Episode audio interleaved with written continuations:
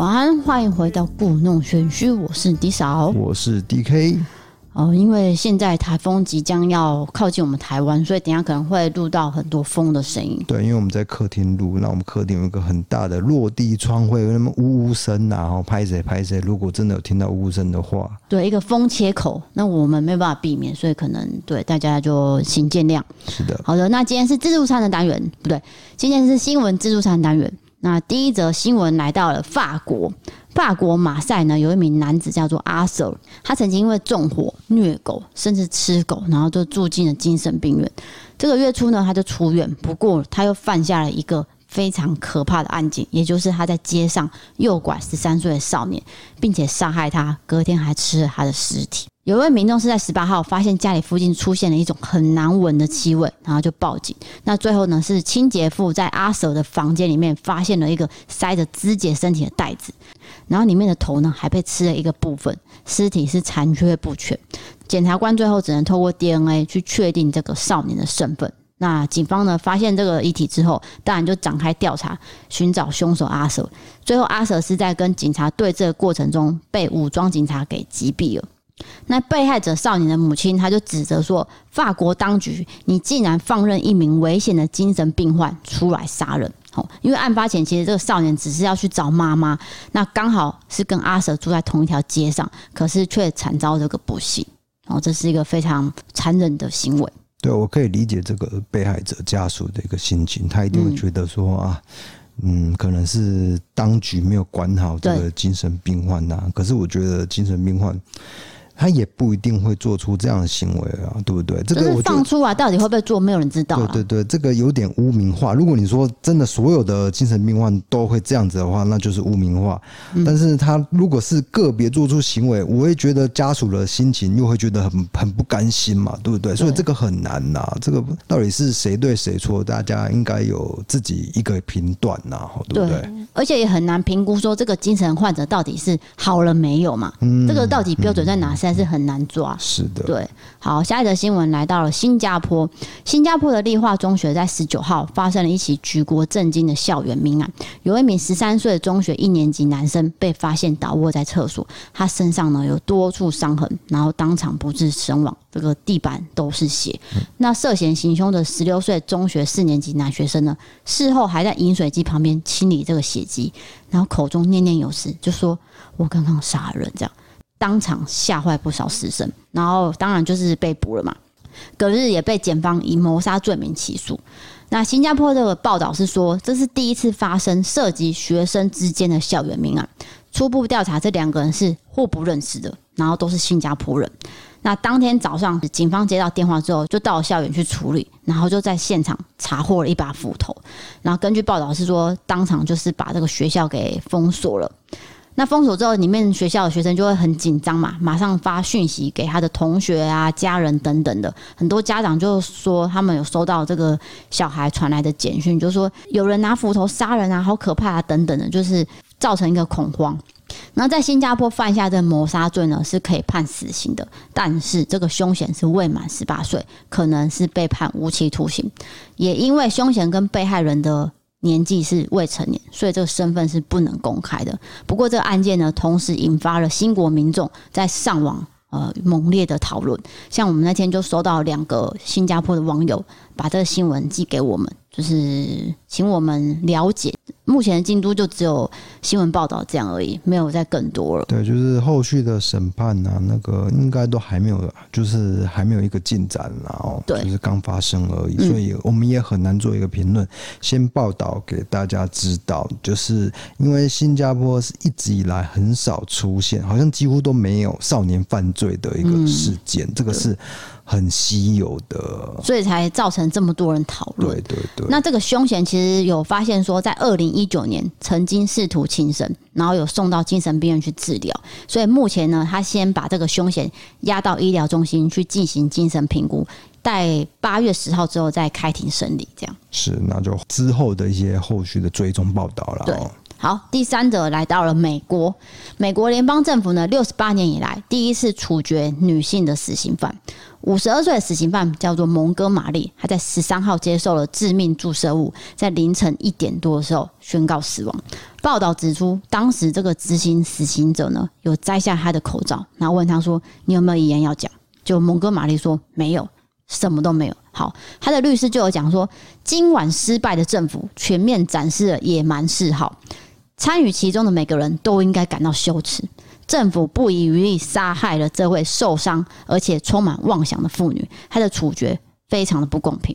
好，那你会想说，蒙哥马利到底发生了什么事？他犯下了什么罪？他在十七年前呢，用绳子勒死了二十三岁怀胎八个月的孕妇，再拿刀取出她子宫里的女婴，然后绑架女婴，说这个女婴是他的小孩。那检察官就指责说，其实他应该是伪造精神病的。为什么？因为他这个计划呢是很缜密的，他也研究了剖腹产的过程哦，并不是说突然间杀害这个孕妇，不是不是，是有一个过程的。那蒙哥马利的律师团呢，就有提到说，他是从小就遭受到性虐待，所以造成永久心理问题，用这个理由去反驳检察官的说辞。所以十二号其实当时有终止这个死刑处决，不过隔天就马上被驳回了。这也是六十八年来美国联邦政府。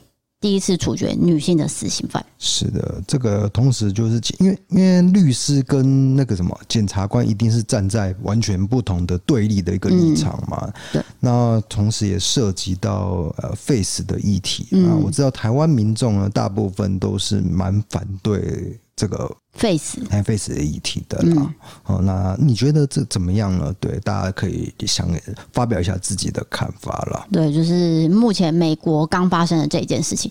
那其实美国联邦政府上一次处决女性死刑犯是在一九五三年哦，所以等于是隔了很久很久才处决女性死刑犯。这样，好的，那今天的新闻呢，就是来到这三则。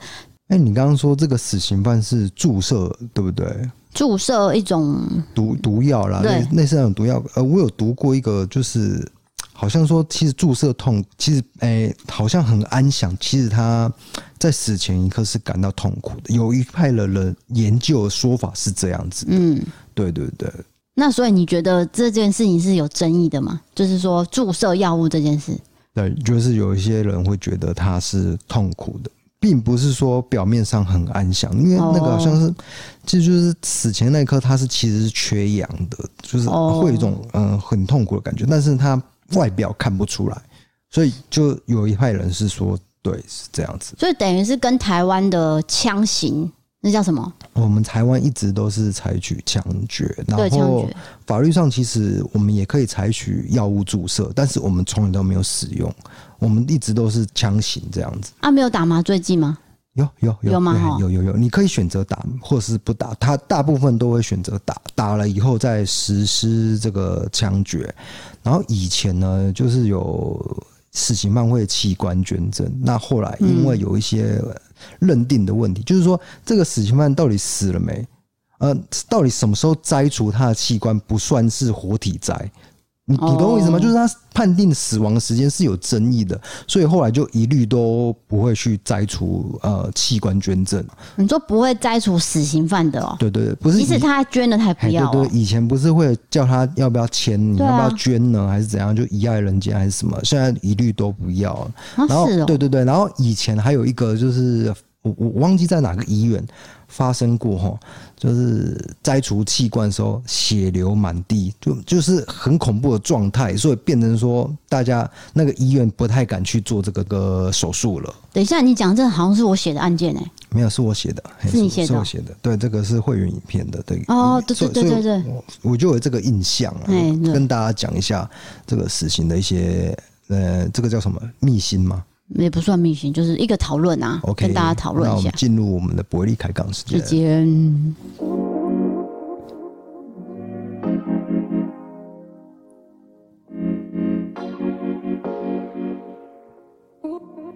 好的，今天的伯利开杠呢，我们收到了一则呃护理人员的投稿。那因为我们上次其实有讲到啦，只是说最近呢，他可能又受到了更多 more and more 呃嗯不好的对待。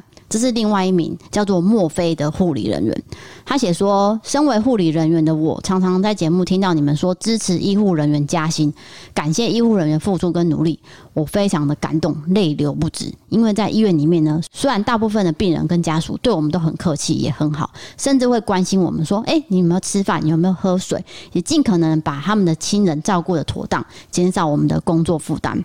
真的很感谢他们，但是也存在着很多极度不友善的病人跟家属。”总对我们予取予求，然后要求随叫随到，不能有所延迟。你延迟的话呢，绝对会被咆哮投诉。但是在我们医院的护病比，护病比啊，医护人员跟病人的比例哈，白班是一比八，小夜班是一比十二。你看这个比例有多难抓，等于是他们是分身乏术。所以他说，有时候呢，病人按紧急铃要求帮忙的事情是什么？关灯、盖被子、拉窗帘。倒水、拿手机这种小事，而且通常会提出这种要求的人都是什么？四肢活动自如的人，那等于是间接剥削了护理人员要照顾其他真正需要照顾的病患的时间。就是我觉得这个病人，如果他真的是哎、欸、没办法自己去关灯，我觉得护理师是不会去抱怨的。对他讲他抱怨的一定是说他明明就可以自己下床做这些动作的，就是活动自如的人，他才就是按这种。明明就是紧急状况才能按的铃，就就哎，你你是饭店的小弟吗？是不是？对，你讲到重点，就是说你其实可以自己处理，可是你又不想要自己做，你觉得说啊，我就是病人啊，你就是要服务我，对对对，所以让护理人员觉得诶有点委屈啊，所以他就说，其实对于生病吼身体虚弱，而且或者是他根本没有家属可以协助的病患，他们都很乐意提出协助。嗯，可是这种无理要求，他觉得。不可理喻，是的。可是呢，如果你拒绝了，同样都是投诉单一张，然后换来的是什么？主管的关切，是，主管可能就是会念你一顿。再来，他说他本人就遇过什么性骚扰，嗯，例如说、这个、很严重，这个超严重，摸屁股。啊，这个不行，摸上胸，嘿，然后踹肚子、踹头、捏肉、踹、踹肚子已经是暴力，是医疗暴力耶，打巴掌。这个完全不行，这个就是直接提高。嗯，我觉得应该提高了。他说，甚至还有一次，因为遵循医师的指示。不能让有酒瘾病患离开这个病房单位，因为担心说他会产生这个酒精戒断症，出现意识模糊啊、妄想这种危及自身安全的情况，或是说离开病房途中，他可能生命迹象会出现异常，影响生命安全。结果呢，他就被病患抓住手，然后从病房一路拖行到护理站，甚至被家属威胁，然后家属呢还报警说要提出这个法律诉讼，但是从头到尾呢，我都没有做错事情啊，我也没有做出违反法律的事情。最后警察处理一下这件事才解决。是因为他是依照医生的指示，对，然后才去做出这样子一个行为判断嘛，对不对？对。那我再说一次，就是我觉得护理师呢，他工作时间很长，然后他们的工作对社会来说非常的重要。嗯。哦，你哎，医疗体系崩溃就是社会崩溃。嗯。所以医疗体系不能崩溃嘛？那。护理师又占了一个很重要的那个怎么怎么讲、这个、角色？对对对，角角色嘛，角色。那、这个、尤其是现在疫情期间，他们的角色又更重要了嘛。所以，所以你薪水应该要提高吧？对不对？对。我，当然我知道，呃，护理师他们其实领的已经，呃，跟一般人一般上班族、一般人比起来算是。多，但是他们是拿时间去换的。你你想想看，他工时是长的啊。对对，我知道啊。那我可能这样子，哎，好像六七万、七八万，我都觉得不够，应该要十几万。我觉得啦，当然可能我讲的有点，我我对这个医疗体系可能没有那么了解，可能有人现在会会那个批评我我的讲法啦，因为毕竟不是一个专业啦，对不对？对那我们只是帮医护人员讲话啦。我我是内心就是期望是这样，那详细的专业我并不了解，我是以一个素人的角度去看这件事情啦。对。那他也讲说，另外一个例子是说，有一个病人他患有开放性肺结核，那依规定病患是要住在负压隔离病房。不过这个病患呢，他就不满被隔离，他就说：“诶，你们医务人员还不给我吃我喜欢吃的草莓面包，也不让我抽烟，然后就报警告他非法囚禁。”嗯，你看这种事情是不是？很对他们来说是一种很莫名其妙，对对对，就是你在治疗，我也在帮你治疗，可是你却不配合治疗，然后还报警。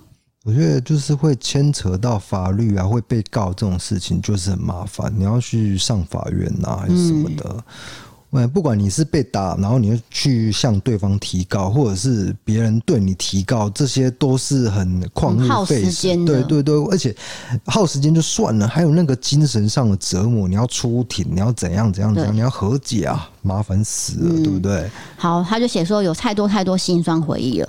明明就是我做的事情都是对的事情，我也很用心照顾每个人，也很尊重每个家属跟病人，为什么会遭受到这么不友善的对待？所以我常谋生这个离职的念头，想说是不是离职就好了。不过呢，我把病患照顾好，让他们健康的出院，我又觉得是很有成就感的事情。默默的，我就在医院待了九年。哇，算很久哎、欸，九年。对对对。他想要平反一下他刚讲的话，就是他怕被误会。他就是说，以上所说的琐碎小事，例如说倒水、盖被子、拿手机、开电视这种，他说通常这种行为，哈，就是说对其他病友不友善，哦，对我们说话也很不礼貌。而且呢，就是你刚讲的，他的疾病不影响活动，甚至他已经恢复期，准备出院了，或者是他还偷跑去病房某个角落去抽烟，也能去便利商店的病人跟家属。他针对的是这一块的人，不是说全部的人按紧急铃他就不高兴，不是哦。这护士讲的是说，这些人呢，通常都是非常的，算是已经可以出院了，可是却有点滥用资源。我刚刚一听就知道他的意思是什么。他说的这些是特殊案例，并不是说每个案紧急他觉得都觉得很抱怨，不是这样。那个一定是。你觉得为什么这个人可以按？有时他运就是好好的人，嗯、对不对？你懂我意思吗？嗯，所以我觉得就是很各行各业都会遇到 OK，，那尤其是医护这一块啊，对，明明就是秉持着一个专业的态度，我我希望你好起来嘛，我希望你的病好，可是呢，你却好像觉得是花钱就是大爷。哎、欸，拜托，你缴的钱都是健保哎，对不对？嗯、都是健保的资金，又不是那种私人的医疗的那种，你懂我意思吗？哦，私呃，那叫什么？就是美国来说，他们没有做医疗保险，他会付出很多的钱。但是我们台湾不是这样嘛，对不对？嗯，所以他是说，我们不是不愿意帮忙，只是希望留点时间给我们去照顾更需要照顾的人。有一些人其实经济状况不好，他不能请看护，或者是说他已经七老八十，然后行动不便，那他很需要医护人员去帮忙，这才是需要真正帮助的人。所以是希望说，透过我们节目去讲到这一块啦。是，但是我觉得，如果你是一个 OK，，你听到我们节目这一块，你还是会是一个 OK，，你并不会听到我们的内容你就啊改变了。对啊，因为 OK 永远都是不知道自己是 OK 的状态。对，我们只是把医护人员心声讲出来啊，就是说他们面临工作上这些心酸，他们不知道怎么去发泄出来。是的，至少还让他舒压一些。对对对，那我也看得出来，他这些文字真的是很无奈中写下来的，然后也待了九年，可是。可是他还是没有离职，嗯，因为他觉得说，哎、欸，我照顾好一个病人是一个成就感，是对。好，因为刚才讲的都是太严肃的事情，所以接下来要讲什么呢？就是我上次，诶、欸，有提到我好像在四十几集吧，聊到我四十几集很前面，非常前面。因为昨天我们的私密群组有一位网友提醒我说，哎、欸。D 嫂，你不是要讲说你打工的经验，然后跟五月天有关吗？最后好像说下一次要讲，现在已经九十几集了，你怎么没有讲？跳过五十几集啊、哦？对，因为我也忘了这件事情。好，那既然这样子，我就把这件事情再重提。因为那天有讲到说我在高雄灯会打工，然后我做了吉祥物嘛。吉祥物这个东西就是你要带一个充气的东西，很热，非常热，你就是与世隔绝，然后在里面呼自己的空气，这样轰这样子。然后非常非常热，然后大中午还要游行哦，走在我记得走在那个盐城区的那个那叫什么路啊？忘记了，反正就是很大条路这样。好，然后走到爱河灯会那边，然后那时候的主持人是 Terry，我是不是有讲过 Terry 这个人对我的 对我的帮助？你好像有讲过嘛？哈，好，Terry 这段我就先跳过。总之，这个主持人是 Terry。然后最后一天压轴的明星是五月天，所以当天呢，非常多的少女粉丝挤满了这个现场。好，那我跟同学呢就被交代说，你们两个看好这个门口，绝对不能让任何粉丝好越过这条线，有事情你们要负责。好，这条线要看好哦。好，我跟我同学就傻傻在那边，然后很多人就挤呀挤呀。我说呃，不好意思，请你们后退哈，后退后退，后退，一直这样做这些很就是阻挡人的动作。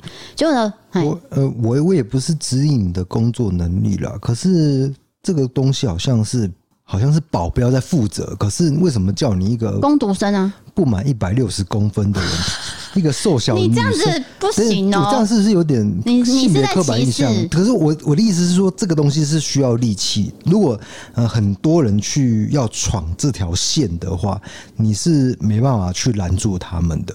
我觉得啦，嗯，哎，现在有飞机神童，不好意思，没关系，没关系，继续讲。好了，那结果发生什么事情？好，我我先回答你这个问题好了。对，因为其实当时的男生的攻读生呢，都被派去做更重大的事情，嗯、就是要搬东西。嗯，那这种阻挡人的呢，就是算比较小了。你听得懂吗？比起来，我知道。可是因为他加了一句话说，哎、欸，如果有人闯过去，算你们的责任。我就觉得。啊！你们他当然是要讲这样衰啊，这样子，因为 因为啊哦，抱歉，有救护车。因为你们你真的很瘦小啊，你做这个工作真的是可以的吗？我那时候比较胖啦，好不好？OK，不是啊，就是我跟我同学两个人就是比较随，反正就是派到这个工作。好，你就想说大家应该都一片平静，好，那些粉丝都很冷静哦，只是在等时间到，然后他们再走进去。结果重点来了。就有两个女生，她身上就有别那个记者证，然后上面写，我可以讲那个电视台名称吗？会不会怎样？会不会高吗？你就说叉叉就好了。好，某叉。呃，某市。某市。嗯。OK。某市，他就很年轻哦，就可能跟我年纪当时差不多，就二十几岁这样。然后就说：“哎，我是那个某市的记者，我要进去采访这个五月天。”然后当下那些。教我们的大哥大姐也没有说记者可否能进去嘛？那我就跟我同学讨论说：“哎、欸，记者应该是可以吧？因为他们要采访啊。”然后同学说：“嗯，那你就可以吧。”好，就放进去这样。嗯，好、啊，就不到五分钟，我们两个就大声被骂。哎，到底是谁放他们进来了？这样子哦。我、哦、说：“天啊，怎么了？发生什么事？”那两个女生就冲出来了。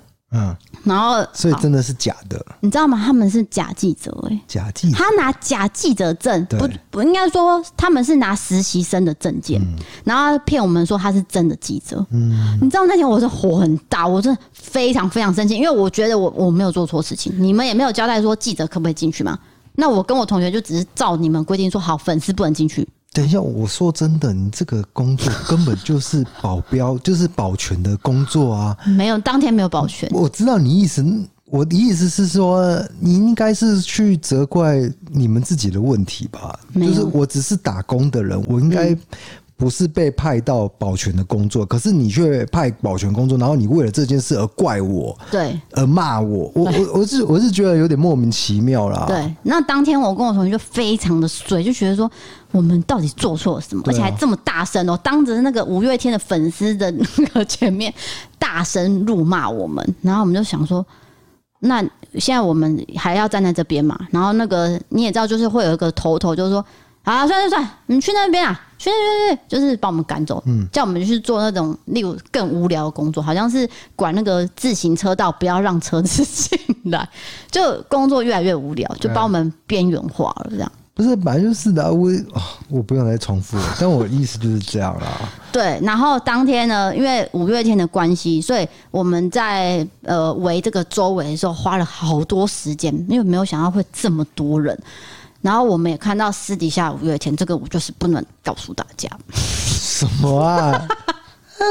我会被污名嘛？污名很多人不行。你看到你看到那个吗？那还好吧，这个还好啊，这个还好。其实很多很多都都是这样子啊。可是因为那个不能，我多半不好被看到了。我知道了，知道了。哎，所以就是说，现在现在听众就说：“哎，他到底在讲什么？他到底讲了什么？就是一个生活习惯嘛。”这个其实我早知道了，这应该很多人都知道，但他们未必现在还有这个习惯。对啊，搞不好已经没了。因为我以前也是有啊，对不对？可是第二个更可怕的，就是说当时我们架那个舞台很大嘛，嗯然后就会有个中控台，然后那音响大哥不知道为什么是不喜欢五月天，还是跟谁有仇，反正他就跟我们这些工读生就讲说，不该讲哈，五月天那是。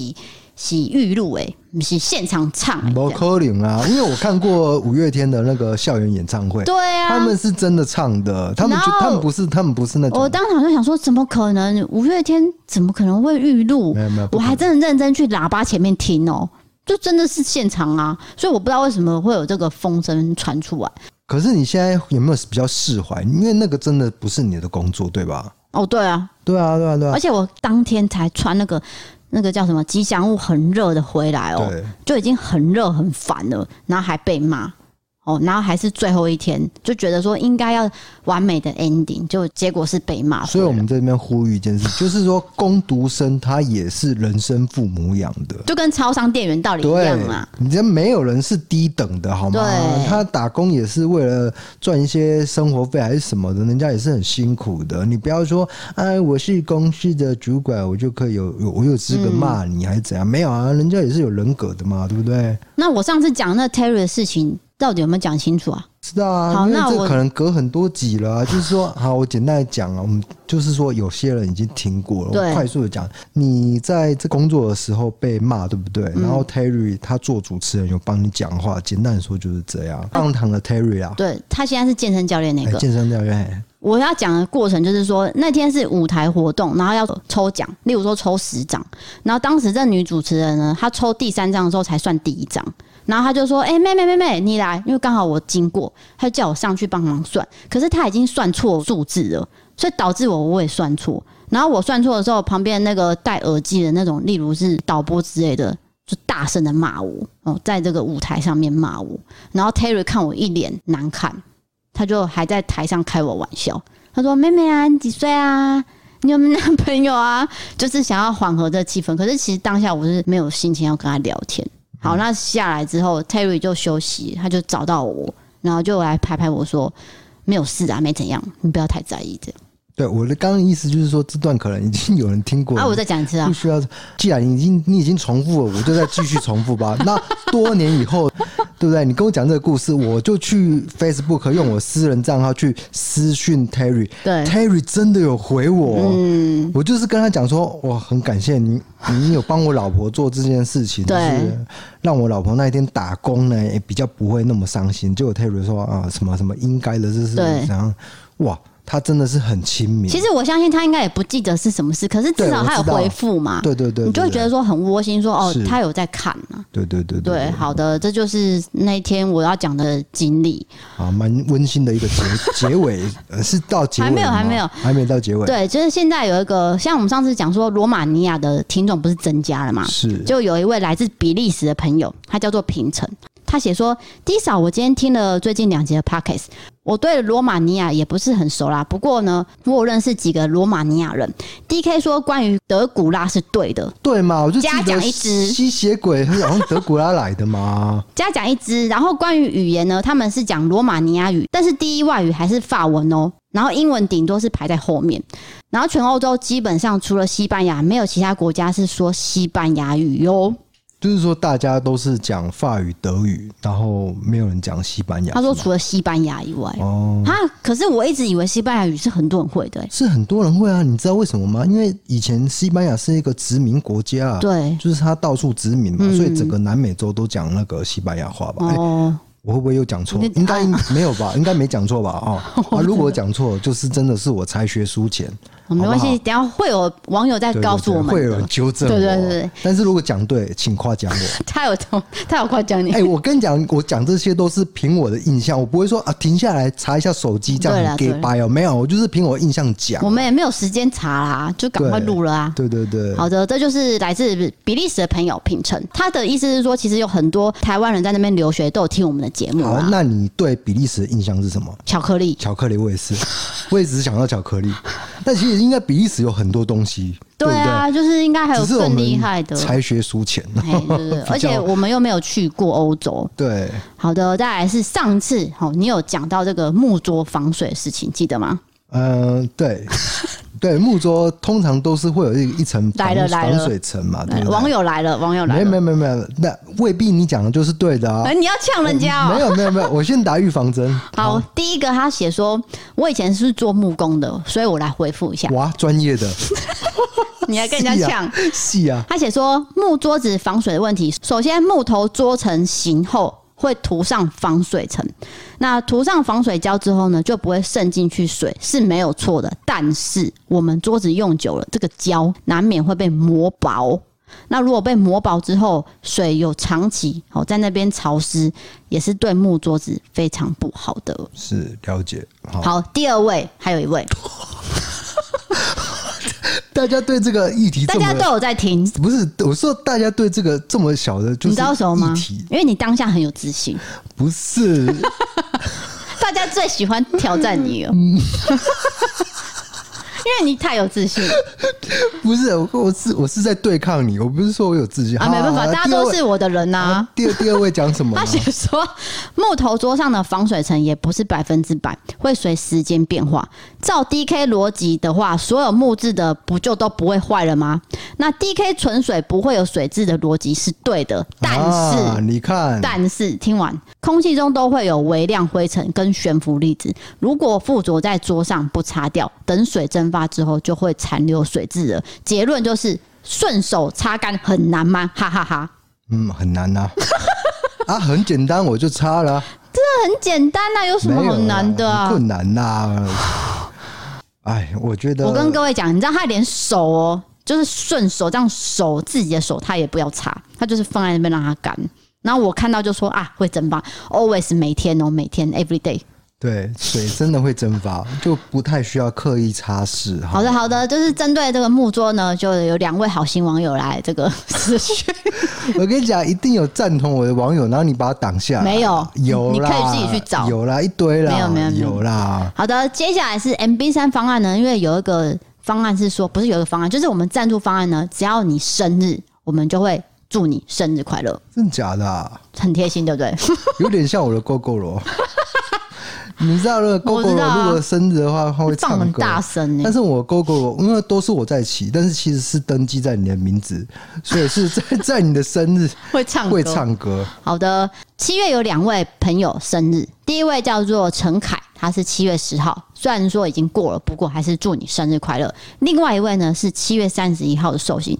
我先跟你讲一下，这位比较特别，要讲出来为什么？他本来是二九九方案，嗯，那这个 MB 三小姐说：“哎、欸，D 嫂，你要不要提醒一下二九九方案？我们有把帽子留给他们，他们要不要做一个微升级的动作？嗯，微微升级这样，升一百块。我知道，现在就是习惯加一个微字，对，就会哦，好像有一个时事哦，对对对，啊，就有一位叫做青仔的人。”他本来是二九九，然后收到这封信之后，他马上微升级到三九九。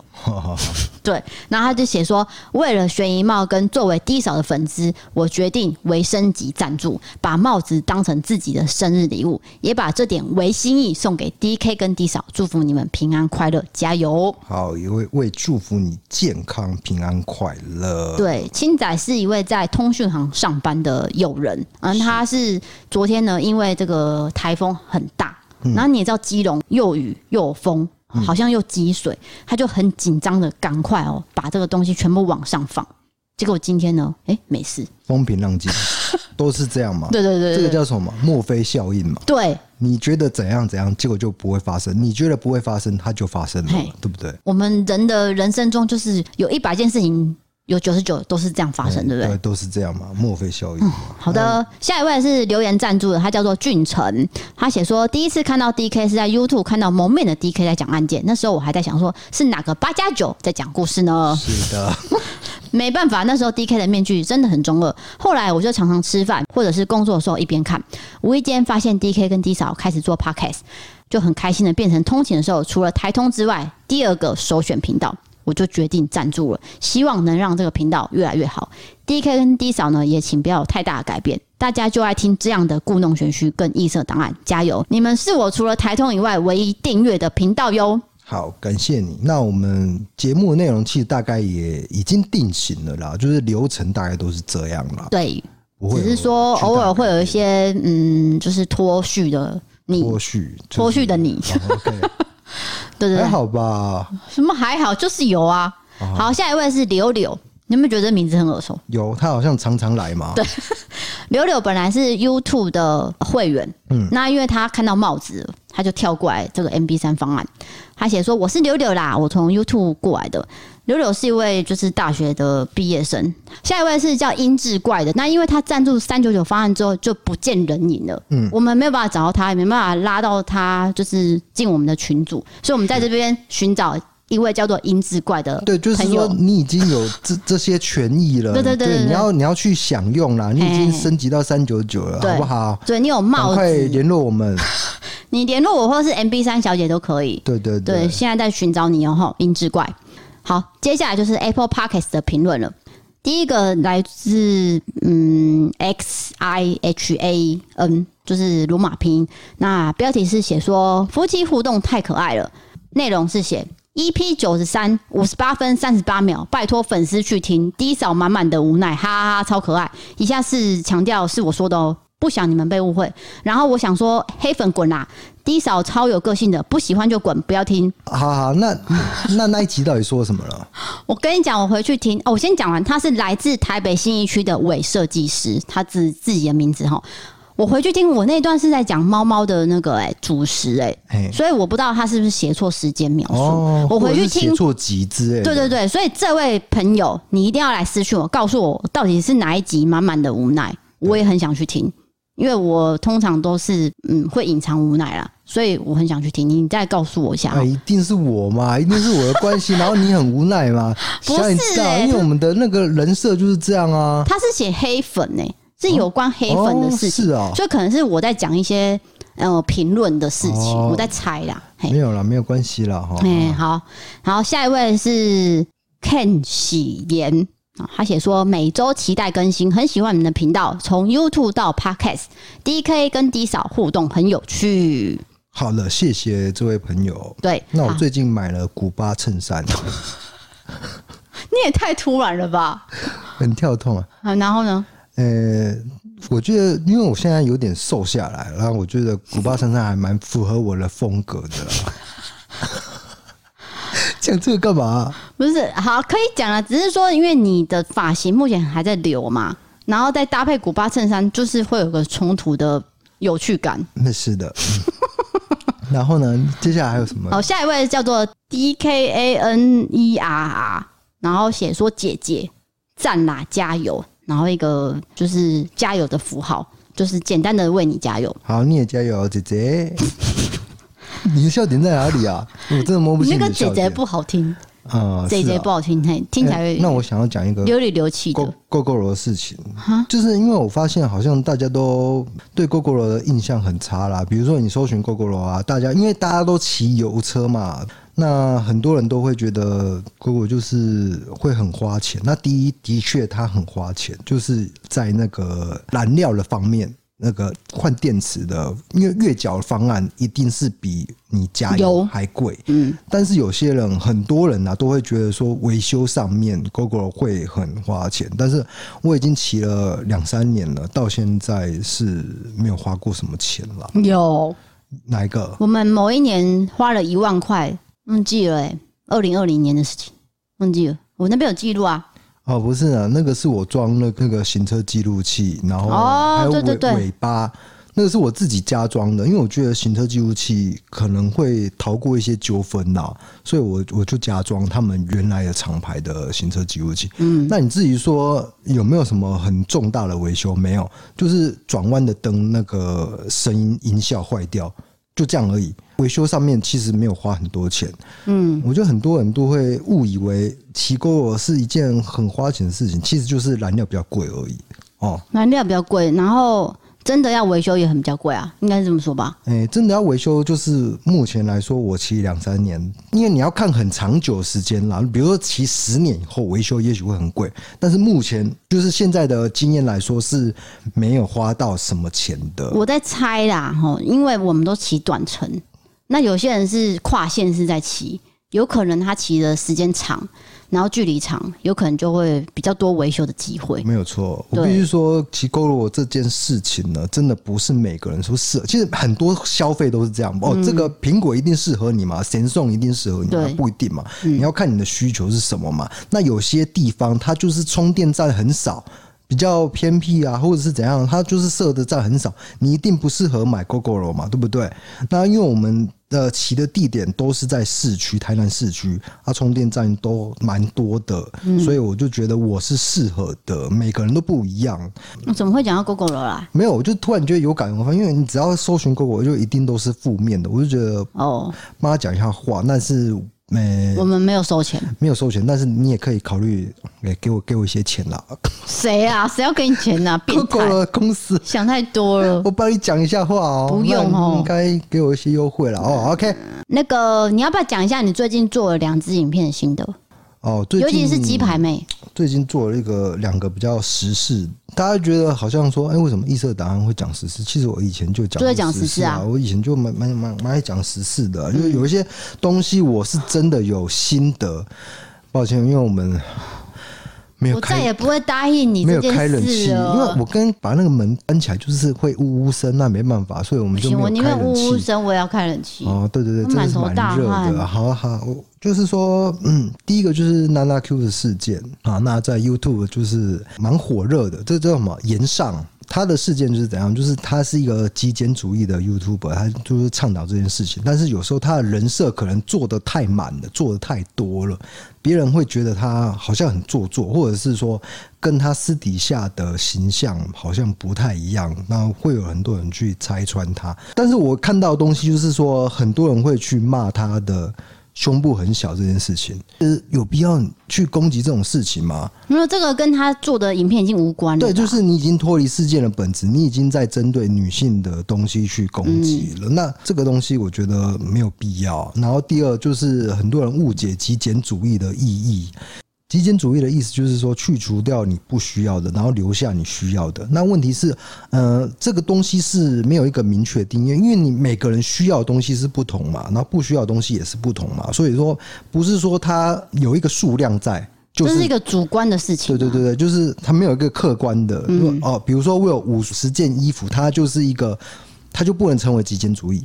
不是这样子啊，不是靠数量说你拥有多少物品，就是我觉得很多人误解这件事。不是说用苹果就不是极简主义这样。对对对，用 Apple，我跟你讲，贾伯斯本身就是极简主义者啦。他也只用他自己的东西啊，他东西很少嘛。嗯，他就是整个家里哦都是空的，都没有家具。因为你们如果有看过贾伯斯传的话，那一本厚厚的那一本哦。如果看完就知道，他就是一个很奉行极简主义的人啦。如希望我没有讲错，我也是凭我印象。要被骂？对对，我凭我印象讲的。然后第二个是鸡排妹，不，哎，他应该说是郑家纯啦。哦，郑家纯艺人郑家纯，他因为最近有一些感情上的事情呢，那后来哎风向整个大变，因为那个 A 女出来澄清嘛，那这个详细的过程我就不说了。总之呢，我从这个事件当中我看到的是很多人误解了开放式关系的意义，以为开放式就像呃动物一样杂交啦，我就是觉得这个东西也是不对的，所以我也是拿出来讲一下，嗯，我看到的一些东。你的想法？我的想法，因为我都会去看很多书啦，那有一本书刚好就是在讲开放式关系的意义是什么呢？嗯，那去探讨就是人类的社会到底可不可以通用这样的一个。那个行为与关系，嗯，其实呢，开放式关系也不是说很淫乱呐，都我觉得这是污名化啦。就是你如果做好一些防护措施啊，然后。照顾好你原本的伴侣，基本上你要怎么去发展都是可以。那要取得一一定的共识啊，或是诚实面对啊，前提是双方同意吧？双方同意啊，嗯、对。然后如果你没有得到双方同意，那个叫做偷吃，对，对不对？对对对。那这就是就是一些我的想法。没错，这就是我们最近做的影片。好，我们的节目呢，欢迎投稿各种经验，投稿专区请点传送门。如果你喜欢我们的 Podcast，欢迎追踪留言、五星评论，或是到 MB3 App 参考各种支持方案。如果你想要看影片的话，请到 YouTube 搜寻异色档案。感谢你的收听。那我们今天就陪伴到你这边喽。我每次终于讲对了，没有，我觉得这还是这句话已经很多人告诉我你应该讲什么了，欸，就是这样啊。今天就陪伴到你这边喽，这样今天就陪你到这边喽。好，好，好，对对对。我觉得半好像是多余的。今天就陪你到这边喽。哎，对，对对对对对，半是多余的。我我终于懂了，今天就陪你到这边喽。我是下次再陪你哦，好不好？哦，我是 DK 哦，哎、欸，我以前带那个小朋友都是这样。我以前大学的时候做职工啦，嗯，然后我去做那个客服啊，就是因为花莲是偏乡啦，所以有一些他们没有办法得到一些，比如说你要把小孩子送去补习班嘛，哎、欸，你花莲比较难，花莲比较难啊，它又不是大城市，对不对？有一些有一些比较偏向的地方，它比较没有教育资源，那我们大学生就去做一些职工啊，就是陪伴小朋友，那我们都会这样讲话。啊，我。会能念那个故事书啊！哈，不要不要不要讲这个。